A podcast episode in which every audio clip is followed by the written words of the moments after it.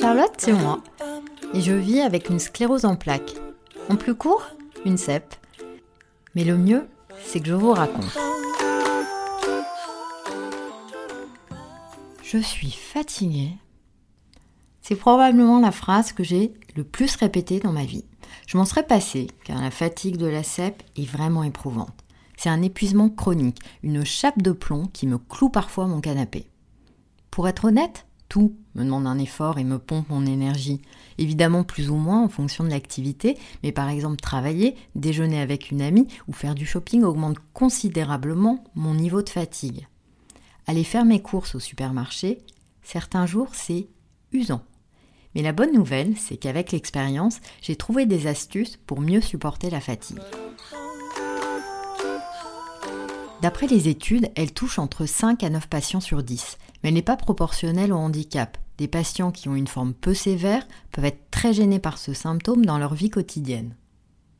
La fatigue d'une sclérose en plaques a plusieurs particularités. Elle est pathologique, autrement dit, elle ne ressemble pas à la fatigue des gens en bonne santé. Elle est très intense et ne dépend pas du niveau d'activité ni d'une bonne nuit de sommeil. Les neurologues la comparent souvent à la fatigue ressentie lors de la grippe. En plus, elle est imprévisible et variable d'un jour à l'autre. Certains matins, je me lève épuisée alors que j'ai bien dormi. Et je sais d'avance que tous mes symptômes seront majorés et que je me traînerai toute la journée. La fatigue provoque donc un handicap bien réel qui peut obliger certains patients à arrêter de travailler ou à travailler à temps partiel comme moi.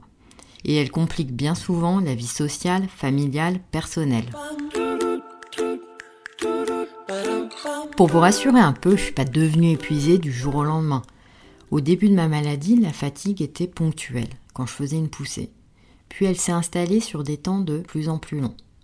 À 24 ans, j'ai enchaîné plusieurs poussées et depuis, la fatigue ne m'a plus quittée. J'étais alors à la faculté de médecine et vous imaginez l'enfer que ça a été. J'avais un âge où on est censé sortir la nuit, s'amuser, mais c'était quasiment impossible pour moi. Le soir, j'en pouvais plus et je me couchais très tôt. Mais mon véritable challenge, c'était pas ça. C'était surtout de réussir à tenir le rythme d'une étudiante en médecine avec une maladie chronique. Ah, ça a été éprouvant à vivre. Je me suis sentie très frustrée d'être limitée dans mes activités alors que j'étais jeune, pas forcément comprise par mes proches qui ne mesuraient pas du tout l'intensité de mon épuisement, et j'étais vraiment décalée par rapport aux autres, parfois très triste quand je pouvais pas aller à une soirée d'anniversaire, ou très en colère quand je n'allais pas au bout de mes projets. Mais avec le temps, grâce à la psychologie positive et un vrai travail sur moi, j'ai fini par accepter ce symptôme. Pendant mes études, j'ai demandé un aménagement de mon cursus, qui m'a grandement aidé à terminer. Je me suis rendu compte qu'exercer la médecine avec un tel niveau d'épuisement et de douleur était impossible.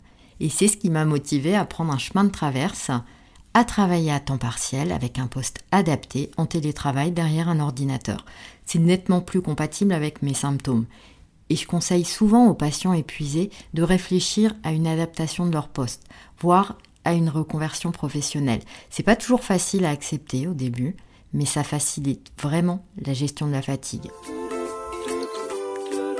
Depuis plus de 15 ans, je suis incapable de tenir une journée entière. Pour plaisanter, je dis que je suis opérationnelle à mi-temps sur le plan professionnel comme personnel. Mais comme tous les patients, il m'arrivait de beaucoup trop forcer, en travaillant quasiment à plein temps. Forcément, je l'ai payé, avec des douleurs et un épuisement terrible, voire des poussées. Mais ces excès m'ont aussi aidé à mieux connaître mon corps et à adapter mon mode de vie. Désormais, j'ai conscience de mes limites. À partir du début ou du milieu d'après-midi, j'ai ce que j'appelle mon coup de bambou.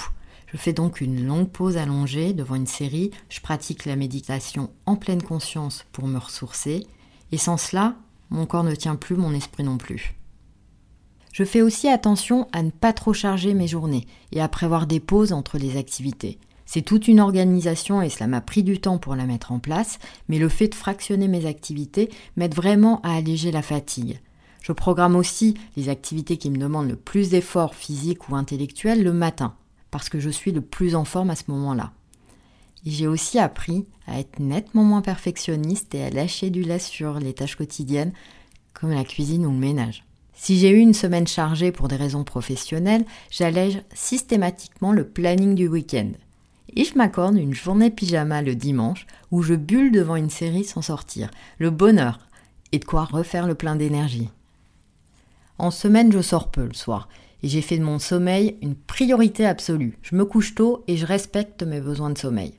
Malgré cela, je ne compte plus le nombre de dîners ou de déjeuners où j'ai annulé à la dernière minute tellement j'étais épuisée. Donc je finis ce podcast sur l'importance de la communication car les proches ont souvent beaucoup de mal à comprendre ce symptôme invisible. Forcément, quand on a l'air en pleine forme, c'est impossible de mesurer notre épuisement. Et quand on a une maladie chronique, bien souvent, on n'a pas envie de se plaindre. Alors on se tait. À tort, car c'est très important de parler de sa fatigue, de son intensité et de ses particularités. Moi, j'ai mis en place mes points météo, portant sur ma forme physique, et mes proches ont nettement mieux compris ma fatigue. Petit truc, pour les parents atteints de CEP, il y a des échelles de fatigue destinées aux enfants pour qu'ils comprennent mieux la fatigue. Vous la trouverez sur le site CEP Ensemble avec mes articles sur la fatigue.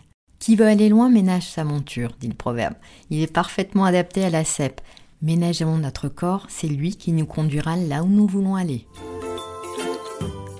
Voilà ce que j'avais envie de vous dire aujourd'hui sur mon quotidien avec la maladie. Si mes mots vous ont réconforté, n'hésitez pas à vous abonner sur votre plateforme préférée ou à noter 5 étoiles sur Apple Podcast. Ça permettra de toucher plus de personnes et surtout d'aider à mieux comprendre cette maladie. Ce podcast est inspiré des chroniques de Charlotte sur le site CEP Ensemble, où j'y livre aussi mes moments de doute, mais surtout d'espérance. Merci à vous pour tous vos messages de soutien, ça aussi ça fait du bien. A très vite pour un nouvel épisode.